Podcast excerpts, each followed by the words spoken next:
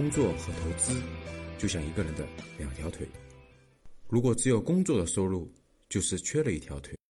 因为格局呢成立于二零一二年，到今天呢已经有七年的时间了。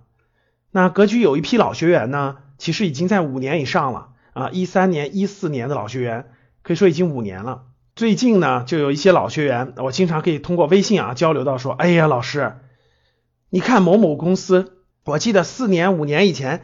当时才三十多块钱，现在都变成九十了啊！真的是三倍呀！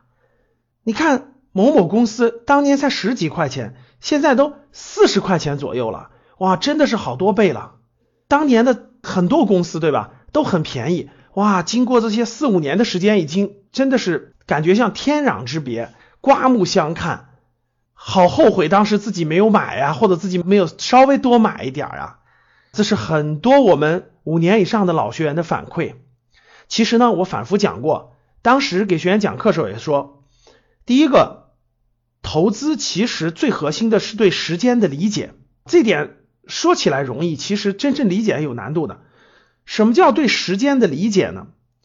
因为社会上绝大部分人，各位对时间的理解基本上都停留在以月为单位。为什么以月为单位呢？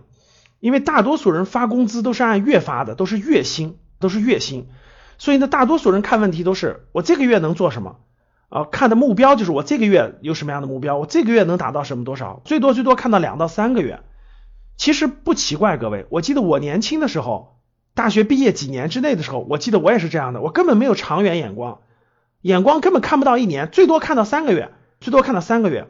如果你能遇上比较好的领导，就比较好的领导，他能给你指引，他能给你做好年度规划，我觉得你可以看到年为单位。我印象我在刚工作前五年内，我的眼光最多可以看到三个月，三个月可以发生天翻地覆的变化，根本就没有超过三个月的目标或者超过三个月的规划。所以呢，这是很大的差别。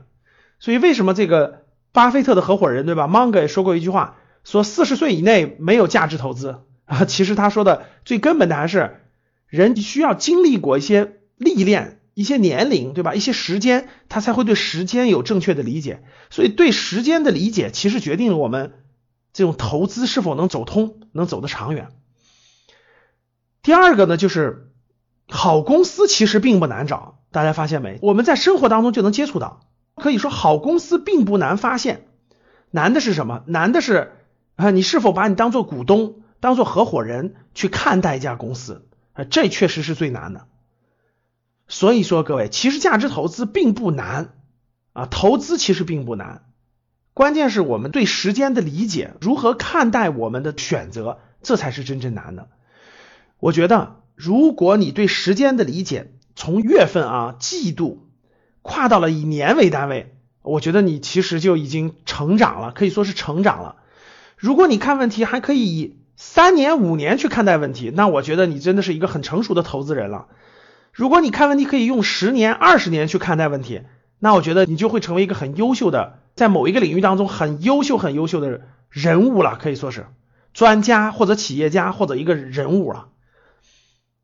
好的，祝大家对时间的理解都进步，谢谢大家，欢迎大家订阅这个栏目，也欢迎大家在底下做评论，期待下次再见。